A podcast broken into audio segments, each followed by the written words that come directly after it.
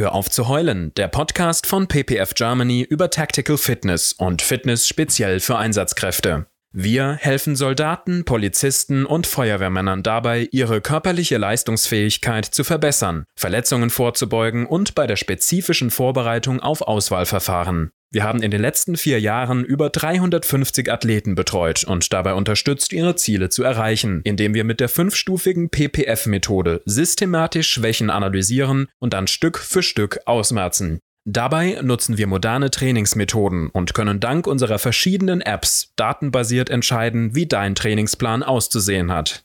Oberstes Ziel ist dabei stets das Vermeiden von Verletzungen. Herzlich willkommen zu einer neuen Episode. So, Niklas hier von PPF Germany. Heute mal mit einer Folge für alle Feuerwehrleute.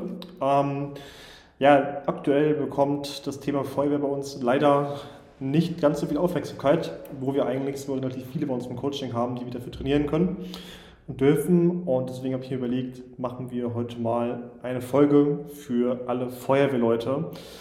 Und zwar wollen wir da über die ja, sechs Schlüsselbereiche sprechen, ähm, die einfach im Training gegeben werden müssen und was auch ein bisschen die Anforderungen an Feuerwehrleute sind. Und zwar fangen wir da schon mit dem ersten Punkt an. Und zwar ist das Thema Maximalkraft und generell Stärke.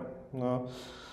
Jeder, der wahrscheinlich Videos kennt von Feuerwehreinsätzen, wo es richtig abgeht, wo Häuser brennen und Feuerwehrleute dann in diese Flammen reingehen, die werden sich wahrscheinlich schon denken, dass die Ausrüstung dafür extrem schwer ist. Die wiegt 20, 30, 40, vielleicht sogar 50 Kilo, je nachdem, was alles dabei ist. Und das ist halt eine Menge Gewicht, was da getragen werden muss. Und gerade unter den ganzen anderen äußeren Bedingungen wie Hitze, etc., wozu wir noch kommen, braucht man dafür einfach eine wirklich überdurchschnittliche Fitness. Das ist ganz klar, sonst wird man da unter dieser ganzen Last einfach ja, zusammenbrechen im Endeffekt. Und diese ganze Ausrüstung schränkt darüber hinaus auch noch massiv die, die ganze Bewegungsfreiheit ein. Du kannst dir das vorstellen, wenn du so eine schwere Jacke anhast, du hast noch vielleicht ähm, eine Luftflasche auf dem Rücken, damit du atmen kannst. Du hast vielleicht noch äh, schwere, dicke Handschuhe an, einen Helm einem Sichtschutz vorne dran. Und das sind im Endeffekt alles Faktoren, die dich massiv einschränken in deiner Bewegungsfreiheit, die dir einfach so schon Kraft nehmen. Und wenn du da nicht kräftig genug bist, dann wirst du dieser Herausforderung vermutlich nicht lang gewachsen sein. Aber was auch wichtig ist, ist halt nicht nur pure Stärke, sondern auch die Fähigkeit, diese schwere Ausrüstung und schwere Lasten, vielleicht musst du noch irgendwie einen Menschen abbergen, über längere Zeiten und eben unter diesen schwierigen Bedingungen auszuhalten. Also das Thema Kraftausdauer spielt hier auch noch extrem mit rein. Wir brauchen eine hohe Maximalkraft, eine hohe Kraftausdauer, damit wir ähm, einfach diese schwere Ausrüstung über längere Zeit mit uns rumtragen können und auch noch arbeiten können. Mit einer Axt zum Beispiel irgendwelche Türen aufmachen, was auch immer, einen schweren Feuerwehrschlauch halten, wo Wasser rauskommt, was halt auch viel Kraft braucht, den zu kontrollieren. Und dafür musst du einfach regelmäßig ins Gym gehen. Das zweite Thema ist das Thema Hitze.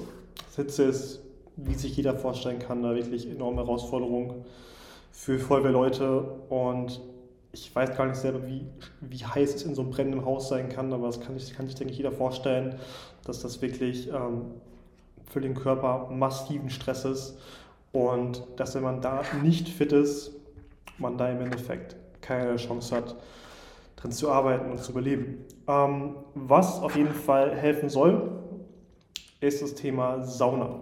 Matt Benning, das ist einer der führenden Experten in den USA zum Thema ja, Training für Einsatzkräfte und der empfiehlt definitiv regelmäßig Saunatraining zu machen, denn Saunieren, in Sauna gehen, was auch immer, das kann definitiv daran helfen, sich an hohe Temperaturen zu gewöhnen und einfach das Unbehagen, was man hat, ähm, wenn es halt sehr heiß ist, zu reduzieren. Der Körper lernt dadurch, die Körpertemperatur besser zu regulieren. Äh, er lernt, die Durchblutung zu verbessern und generell dein ganzes Herz-Kreislauf-System, wenn du das regelmäßig machst, wird lernen, auch unter Hitze zu funktionieren. Und natürlich auch das Thema mentale Belastbarkeit, wenn du immer wieder deinen Körper daran gewöhnst, unter diesen unangenehmen Bedingungen zu funktionieren. dann wirst du auch im scharfen Einsatz deutlich besser funktionieren. Nächstes Thema ist das Thema Atemkontrolle. Ne? Klar, Feuerwehrleute haben halt oft eine Maske an, um sich vor diesen ganzen giftigen Gasen, die entstehen bei Bränden, äh, zu schützen. Aber das sind, diese Masken, die können dir halt irgendwo das Gefühl vermitteln, als würde jemand dein Gesicht zusammendrücken. Und die Atmung ist generell erschwert, viel, viel schwerer, als wenn du normal atmen würdest. Und das kann dann gekoppelt mit großer körperlicher Belastung, wo du halt eh schon tief atmest, und dann bekommst du vielleicht nicht genug Luft oder musst dagegen so einen Widerstand anatmen. Und das kann dann im Endeffekt zu Atemnot führen, was mir zu Panik führt. Und das kann dann dazu führen, dass du Fehler machst. Dass du vielleicht tödliche Fehler machst für dich und für andere. Dass du vielleicht zusammenklappst, du ohnmächtig wirst und dann da liegst und dann im schlimmsten Fall verbrennst oder erstickst. Und in diesem Fall machen tatsächlich sogar ähm, diese Arten Widerstandsmasken, diese Höhenmasken, die man kennt, Sinn. Ich weiß, dass der Name Höhenmaske eigentlich ein bisschen widersprüchlich ist, weil im Endeffekt sind das in meiner Welt keine Höhenmasken, sondern es sind einfach Masken, die den Atemwiderstand erhöhen. Es wird schwieriger zu atmen. So kann man die auch einstellen. Man kann ja mal in den meisten Modellen äh, verschiedene Filter machen, dass man halt schwere oder leichte Luft bekommt. Und die simulieren aber nicht die Höhe. Also das ist völliger Schwachsinn. Wofür es dann, wie gesagt, gut ist, ist halt genau für sowas. Den Atemwiderstand hochschrauben, dass man schwierige Luft bekommt und dass man trotzdem dabei weiterarbeiten muss, ohne Panik zu bekommen, ohne Atemnot zu bekommen sich irgendwie instinktiv versucht, ähm, diese Maske runterzureißen. Was auch noch geht, ähm, ist zum Beispiel gerade bei Kettlebell Swings äh, wirklich schön darauf zu achten, dass man die Atmung sauber kontrolliert, dass man eine schön diese Pressatmung macht. Das lernt man dann da und das kann man dann im Optimalfall in der Realität umsetzen. Der vierte Punkt ist das Thema Verletzungsprävention.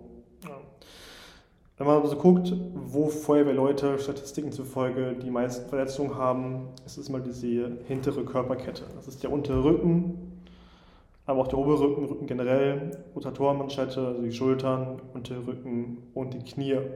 Vor allem auch hier die Hamstring und die hinteren Oberschenkelmuskeln. Deswegen sollte man im Feuerwehrdienst auf jeden Fall hier einen Fokus drauf legen. Das heißt, alle Muskulatur der Körperrückseite wirklich regelmäßig und vor allem auch schwer trainieren.